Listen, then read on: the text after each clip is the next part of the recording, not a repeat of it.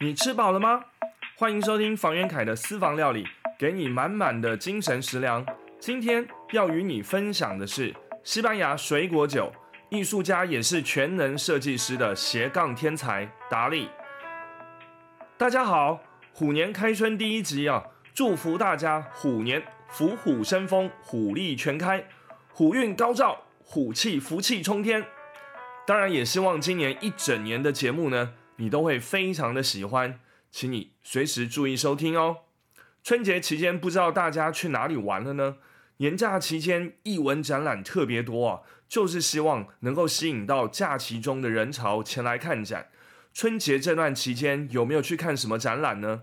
今天要跟各位分享的是，在我从事艺术与设计创作这条路上，影响我非常深远的艺术家。说起这位艺术家呢，在我高中时看到了报纸一整版他过世的报道之后啊，就对他的生平与作品深深的着迷。于是从高中开始一路至今，举凡有他的书籍、画册啊、传记，全都被我搜刮进家中的书柜中啊。而我大学时与在念研究所在纽约的时候，好几次的作品创作灵感呢，都是来自于这位大师给我的启发。目前他的作品正在中正文化中心展出哦。他就是天才神级艺术家萨尔瓦多·达利。说到萨尔瓦多·达利啊，大家应该不陌生这位艺术家的名字啊。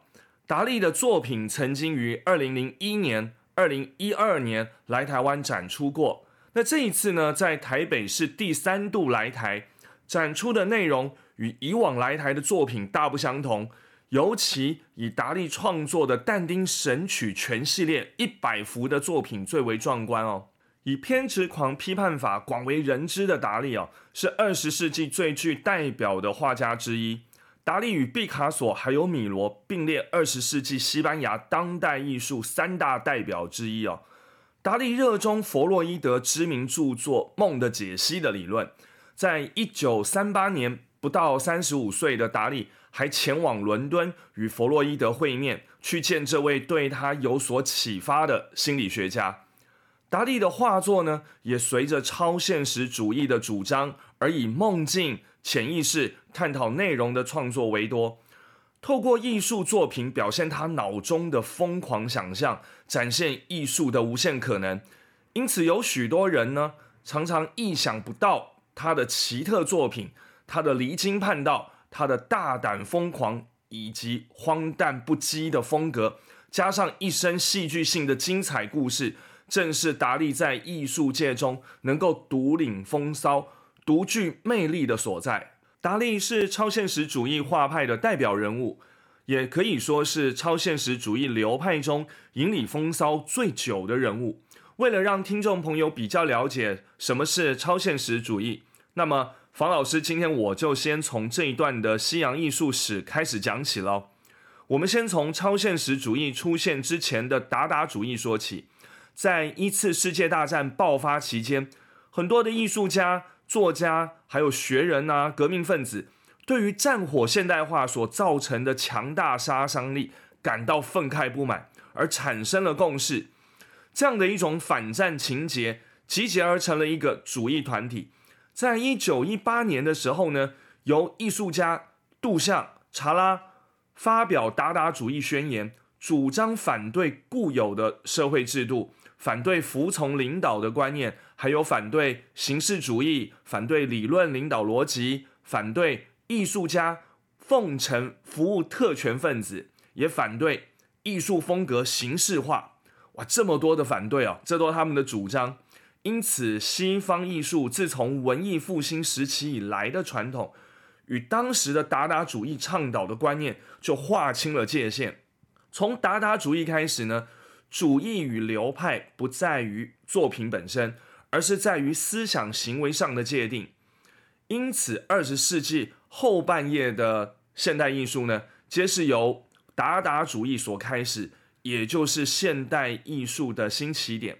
比方说，像大家听过的文艺复兴时期的这样的流派，或者是巴洛克时期的流派，或者是浪漫主义时期，或者是自然主义时期。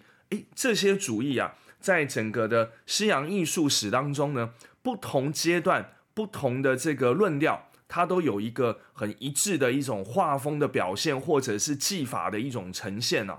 啊，比方大家最知道的应该是印象派啊，那种朦胧的美感呢，用光影表现法来呈现呢，是所谓的自然。但是呢，从达达主义开始呢，他们认为说，任何一种主义啊、流派啊，其实重点不是在于这个作品本身的表现的方法，而应该是作品它在思想行为上的一种表现。所以呢，从达达主义开始啊，这种改变了人类面对艺术还有创作艺术的一些想法。那达达主义呢，它将这种既有的价值观，其实已经是彻底的颠覆。当然呢，它对了很多呃美学的定义呢，也造成了一些破坏或者是嘲弄。但没有想到，却为新的艺术带来更多的发展可能。达达主义。让我们去仔细的观察每一样生活中的物件，即使原本这些不被认为是艺术的东西，是美的东西，从反艺术的角度重新的来判断，才有新的现代艺术的产生。最众所周知的就是一九一七年，杜象这个艺术家，他将一个陶瓷小便斗的现成品，直接当做是一个作品送去参展。还将这件震惊艺文界的作品命名为“喷泉”。我相信大家应该有这样的一个印象，好像有某位艺术家将一个小便斗还是马桶放到美术馆里面去展览，对不对？OK，这个人就是杜象。那这个就是所谓的达达主义啊。那超现实主义呢，是紧跟随在达达主义之后，二次大战。爆发之前所形成的另外一个流派主义，超现实主义，同样呢，它是以思想为出发，并非去强调艺术的这种形式风格。我们同样也会在达利的作品当中看到很震惊大家、很颠覆传统美学概念的一些事物出现在他的画布上。比方说，他的作品当中，粪便、性器官，或者是。手淫啊的暗示，当然，超现实主义在一九二四年呢，随着超现实主义宣言的发表而成立之后，这个强调直觉跟潜意识的艺术流派，同样也给传统的艺术观念再下一记重拳啊！超现实主义的艺术家们常常创作出一些让人感到诡谲，或者是觉得不合逻辑的画面意象啊。在这些作品当中呢，他们常常会把日常的东西变成一个很怪异的动物，或者是怪异的植物，或者是一些不会出现在一起的物件，突然被画在同一个时空环境下，又或者是物件的比例尺度啊，不是真实世界的样态。超现实的艺术家们的作品，除了是一种艺术，也是人对于异次元的时间空间的一种探讨。它是科学的，也是哲学的，有别于达达主义的愤世嫉俗、反动思维哦。超现实主义是另一种心理层次的提升。达利出生在一九零四年的五月十一日，所以他是标准的金牛座。西班牙加泰隆尼亚的费格拉斯的这样的一个小镇，我在二零零六年、零七年的时候还曾经去造访过。那达利的剧场。美术馆哦，戏剧博物馆呢，也就在这个小镇上面。达利的哥哥也叫萨尔瓦多，在达利出生九个月前呢，就死于感染病。父母亲呢，在达利五岁的时候，就带达利到哥哥的坟前，告诉他说他是哥哥转世投胎来的。这件事情呢，对达利造成非常非常大的阴影哦，导致他觉得自己是死去哥哥的复制品。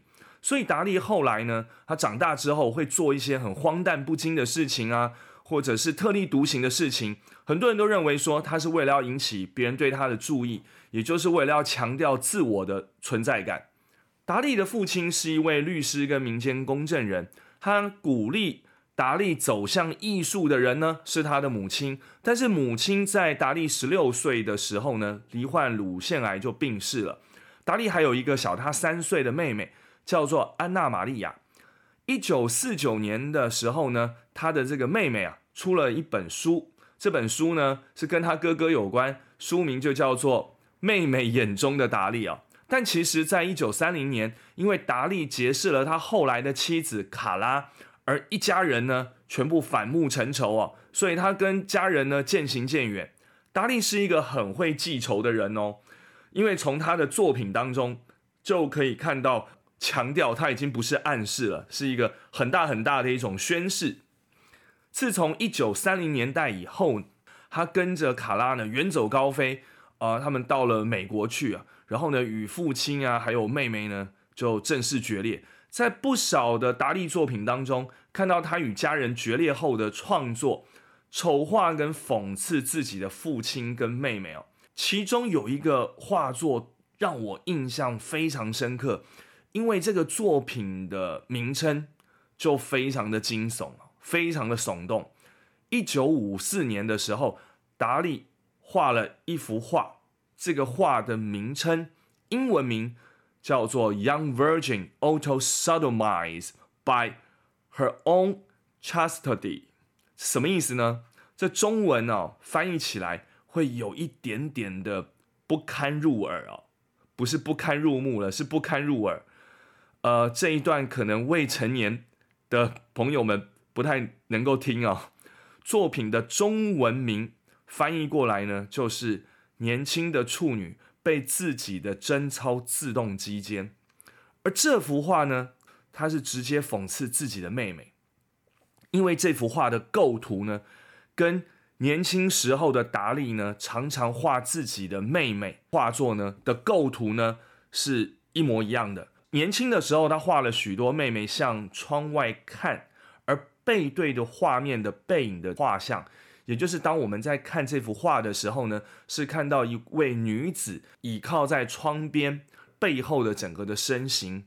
达利在中年后，将这二十多年前年轻时候的画妹妹的美好，以及妹妹崇拜哥哥的这种记忆呢，全部一笔勾销，彻底的灭绝了他跟妹妹的至亲关系啊。两人从这时候开始，一直到死都没有再讲过话啊。那根本就是形同陌路。那我不晓得说这个结怨结的这么深呢，所以我刚刚才会说达利是一个蛮会记仇的金牛座。谈到达利的感情方面，他的妻子是俄罗斯叫做卡拉，非常非常有名的在艺文界的名女人哦。她是出生在一个知识分子的家庭，在卡拉跟第一任丈夫结婚后。他们因为种种的原因，彼此呢开始有了一些矛盾。这个时候，达利正好去巴黎认识了卡拉的第一任丈夫啊，就是艾吕亚，他也是这个超现实主义运动发起人之一的诗人哦。那从他们成为了好朋友之后呢，达利呢就因此哦常常呢就见到了卡拉。那这个。艾吕亚呢，他带着妻子卡拉呢，来到了卡达克斯来造访达利的家中。然后呢，达利呢一看到卡拉以后呢，他就爱上了卡拉。这个故事讲到这里啊，是告诉我们没事不要带自己的老婆去朋友家串门子。你看啊，就串着串着就串出问题了。之后呢，因为他们工作上的关系啊，因为彼此都是超现实主义的创作人嘛，当然一个是在文学方面。一个是在艺术方面，使得他们有很多的这个接触机会。结果呢，这个卡拉跟达利呢，双双的被对方所吸引。而卡拉为了达利呢，就跟她丈夫闹离婚了。那达利也就如愿的娶到了心爱的卡拉。之后呢，他的许多作品都是以卡拉为背景卡拉大达利十岁哎。那卡拉对达利的艺术创作产生了很大的这个启发跟帮助的作用。卡拉是达利后来的经纪人，也是呢财务管理大臣，也是照顾达利生活起居，让达利过度依赖的人。卡拉是达利的缪斯女神哦，甚至也是圣母的化身。在达利晚年所画的宗教主题画中呢，他都常常把卡拉画成圣母。也画出了卡拉在他心中的超现实形象的地位。达利曾经说过：“天国是什么？卡拉才是真的。我从卡拉身上看见了天国。哇！除了卡拉出现在许多达利的作品当中之外，在与达利相遇之前，其实卡拉因为活跃在整个艺文圈呢，他已经是超现实主义的艺术家们，像阿拉贡啊、布鲁东、恩斯特这些艺术家创作灵感的来源。所以，卡拉的身影可以说是在超现实主义艺术史中最常出现在画中的女子哦，而且常常都被投射了相当深刻的情感哦。所以，你说这卡拉有多么迷人啊？一九八二年卡拉去世之后呢，达利对创作就失去了兴趣，从此就封笔。达利虽然比米罗、毕卡索的辈分小。但他与米罗、毕卡索一样的幸运，都在年轻的时候就受到艺文界的瞩目，并且大放异彩哦。更厉害的是，达利因为有一个很会帮他拓展业务的妻子卡拉，所以呢，还是一个很会做生意的艺术家。达利不仅仅是一位绘画家、雕塑家，更是全方位的设计师，堪称二十世纪初的斜杠宗师哦。这也是我一直向他学习跟仿效的地方。达利到底有哪方面的通才本领呢？首先，达利是一位珠宝设计师，在一九四一年的时候，他曾经为一位富商设计珠宝，因此而开启了他这方面的兴趣与天分。他还曾经帮自己心爱的妻子卡拉设计一系列的珠宝配件、胸针等等的哦。那达利呢，也是一位产品设计师，在一九八零年代的时候，达利以嘴唇、鼻子的造型，设计了多款的达利香水瓶。热爱香水的一些女性朋友们，应该对达利香水并不陌生啊。我们在下一回的节目当中，会针对这个达利的香水瓶上面的嘴唇还有鼻子是来自于哪一幅画，来跟大家做分享。这跟在科学方面也有见解的达利有点关联哦。再来，达利也是一位家具设计师。有名的红唇造型沙发，我相信大家应该有这个印象，有看过这样的一个嘴唇造型的沙发。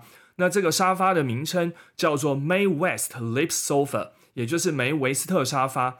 这是达利呢以一张当年红极一时的好莱坞性感女星梅维斯特的肖像照片作为原型而制成的沙发。虽然这张沙发呢不像传统家具那么的实用，可能坐起来也不这么的舒服，但是它戏谑滑稽的造型呢，却启发了后辈设计师们对于创造力的一些启发。在一九三零年代的时候，达利还陆续设计过茶几、扶手椅、台灯啊、立灯等等的家具，但所有的家具呢，都跟他曾经画中画过的内容有直接关联性。所以家具本身也带着浓浓的超现实风格。达利也是一位舞台设计师。一九四零年代时候的达利，他的产量非常的多。这时候呢，达利呢出了好几本书，有他的自传、小说、艺术评论。广告界跟时尚界当时都纷纷邀请他来做广告宣传方面的设计。所以，我们也会看到达利在那个时候也做了很多的广告设计、海报设计，或者是邀请函的设计哦。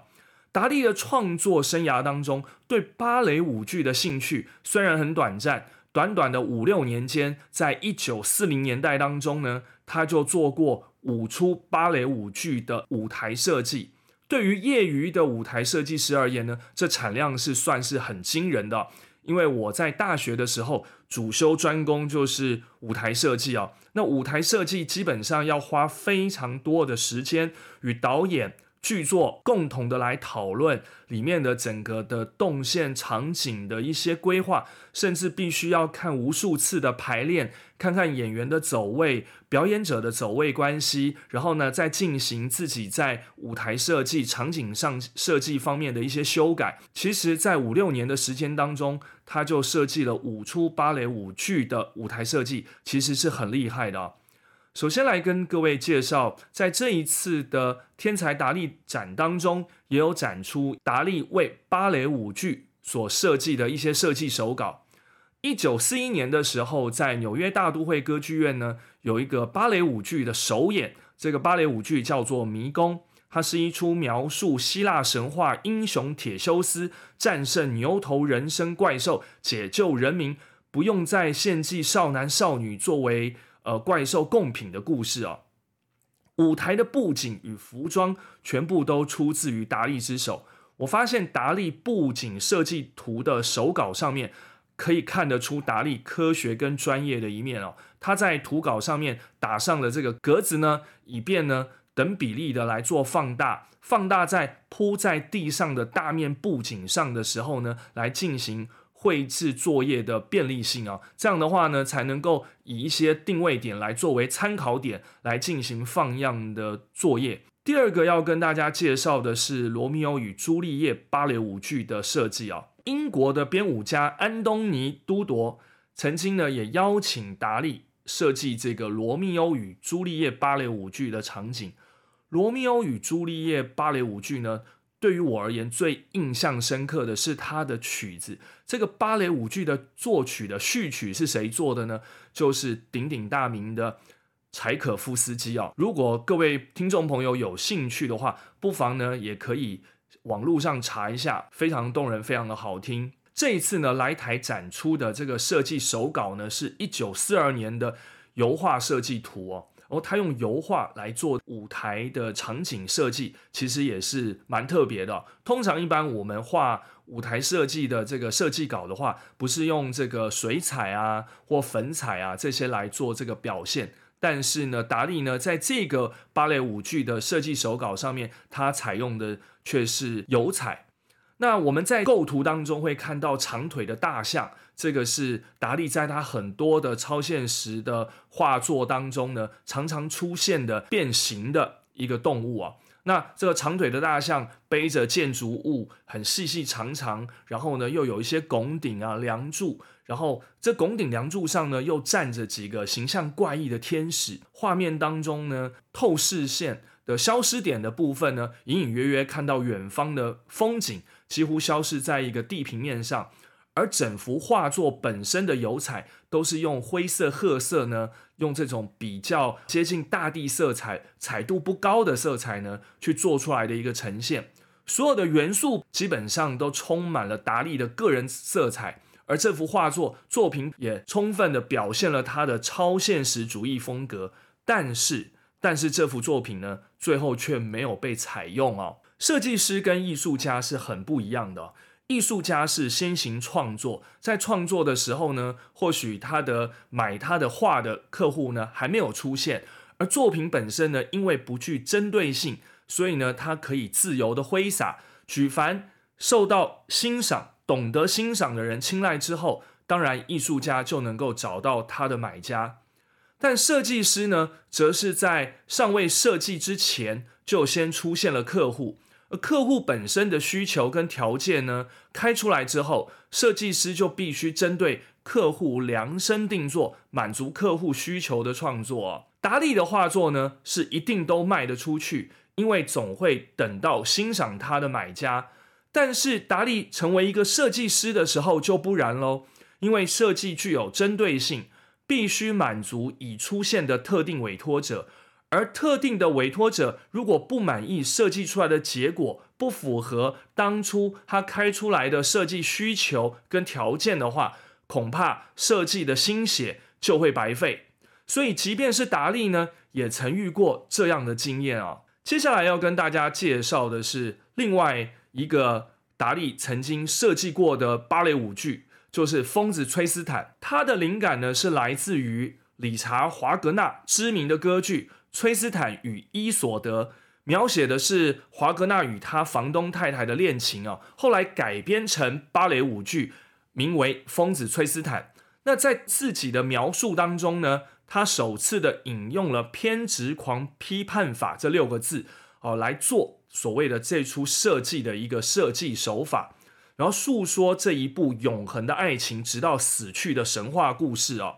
那一九四四年的时候呢，这一出。芭蕾舞剧在纽约公演哦，从布景设计到服装设计，同样都是由达利一手包办。同样的，充满着超现实、浓浓的气氛。从建筑物，然后还有从建筑物里面衍生出来的马匹，还有各种虚构的物件、动物、风景，都可以看到达利梦境般的元素啊。除此之外呢，达利也是一个服装设计师，如同刚刚提到的芭蕾舞剧《迷宫》《疯子崔斯坦》的舞者服装，也都是由达利设计的。之外，一九二六年，达利在巴黎除了认识了他的偶像毕卡索，他还认识了香奈儿女士 Coco Chanel。一九三九年的时候呢，香奈儿女士的邀请之下，他帮芭蕾舞剧《酒神记》来设计舞台。除此之外呢，他也设计了芭蕾舞剧的戏服，再由香奈儿女士呢去制作完成的。一九五零年的时候，达利还帮过谁来设计过时装秀呢？就是鼎鼎大名的 Christian Dior 迪奥先生。那这个时装秀的名称叫做 The Dress for 二零四五啊，当时是一九五零年哦，但是呢。达利的服装秀，他已经往前超越了一百年的时间，对于未来呢，充满了想象呢，来进行这一场服装秀的设计。达利也是一位动画设计师，这可能大家想不到吧？达利声名远播，除了在他整个的艺文界之外，像刚刚提到的时尚界，另外呢，对于电影工业呢，也让他的名声呢传到了电影工业里面去。达利呢，跟迪士尼的创办人呢，华特迪士尼先生，曾经在一九四六年的时候合作过。华特迪士尼先生请来达利呢，做一部动画短片的动画绘制。动画短片的创作灵感是来自于墨西哥作曲家阿曼多多明戈斯所创作的《命运》这首曲子为背景，而达利用超现实主义的手法呢，来讲述一名女子。与古希腊中时间之神之间不求回报的爱情故事，而时间一直都是达利在创作中很重要的主题。达利自己本身对于时间的主题呢，也非常的感兴趣。他最有名的一部创作就是《记忆的永恒》这部画作，不晓得大家呃有没有印象？但是如果呢描述这画作当中的物件，可能大家。一定有这个印象啊，就是一个画的很柔软，好像被融化掉的时钟，也就是软钟。那这幅画作它的名称呢，就是《记忆的永恒》啊。达利在加州的迪士尼工作室，与两位他的助理，还有制片厂的工作人员们，花了将近三个月的时间啊，不眠不休的来协力完成了这部动画影片。动画影片完成之后，因为遇到了二次世界大战。资金不足而没有办法发行，在尘封了将近五十八年之后，二零零三年才由迪士尼的创始人华特迪士尼的侄子罗伊迪士尼重新监制完成，并且在当年啊还入围了奥斯卡最佳动画短片呢。除了以上这些之外啊，一九四五年的时候呢，电影大导演，尤其是在悬疑片方面著称的希区考克。这位大师也跟达利合作过，在好莱坞拍过一部电影，叫做《意乱情迷》，而电影当中的场景设计就是由达利来做设计的。如果各位朋友对于达利感到兴趣的话，你不妨啊，也可以去观看一下《意乱情迷》这部电影，看看里面的一些空间场景，其实就是达利来做设计的哦。达利合作过的领域与对象实在是太丰富精彩了。时尚界的 Coco Chanel，还有 Christine Dior，当然还有电影界的华特迪士尼，还有希区考克。一九三六年的时候，那时候达利他才三十二岁，就已经登上了美国《时代》杂志的封面人物，意气风发，红遍了巴黎及纽约。他的风光。以及光环遍及到了艺术界、媒体界、时尚界、演艺界、学术界、政治界，还有科学界啊！所以达利真的是一个通才的大师。那达利在科学界的方面到底有什么样的著称的作品呢？这下一回我们会来跟各位来分享。就我对于达利呢小小的结论呢，呃，来跟大家分享一下。我认为达利他是一位懂得将艺术带入市场的艺术家。达利也是一位会让人对艺术产生无比好奇的艺术家。达利他是一位兼具大众文化魅力与艺术理论实力的艺术家。达利也是一位懂得包装怪诞的造型、行销独特的风格的时尚艺术家。达利的画作当中啊，常常会出现的一种水果就是葡萄。在今天节目最后的尾声，就来跟大家分享。今天要说的西班牙水果酒，西班牙的果酒呢，sangria，也就是西班牙人天天吃饭必须搭配上的饮料。西班牙水果酒就是以葡萄酒为基底的酒精甜度饮料。它的调制方法呢非常简单上手，请各位准备好一支便宜的红酒就可以了，还有一瓶大瓶的宝特瓶的七喜汽水或者是雪碧，然后呢。苹果两颗切成丁，柳丁也两颗，一颗切成片，一颗切成丁。切成丁的水果呢，是为了可以边喝边吃到果粒；而切成片的水果，是为了呢让这个饮料里面呢有充满水果的香气。再准备一颗柠檬，同样的也是切成片。接下来呢，准备将近两百五十毫升的红酒。以及七百五十毫升的七喜或雪碧哦，然后把它混入倒入到同一个大水壶当中，开始呢均匀的搅拌，将这些切好的水果丁、水果片全部浸泡在饮料当中，放入冰箱冰镇，等到要喝的时候呢，拿出来再加上冰块就可以了，是不是非常的简单呢？但是因为最近天气比较寒冷，不太恰当呢饮用这样的冰饮啊。等到天气热一点的时候，各位再试试看喽。而且它非常适合搭配西班牙的 tapas。下回再跟各位分享百变风采的达利，达利斜杠人生，还有他是科学家的一面哦。请打开你的小铃铛，随时关注我的分享，也欢迎你留言给我建议。我们下回见，拜拜。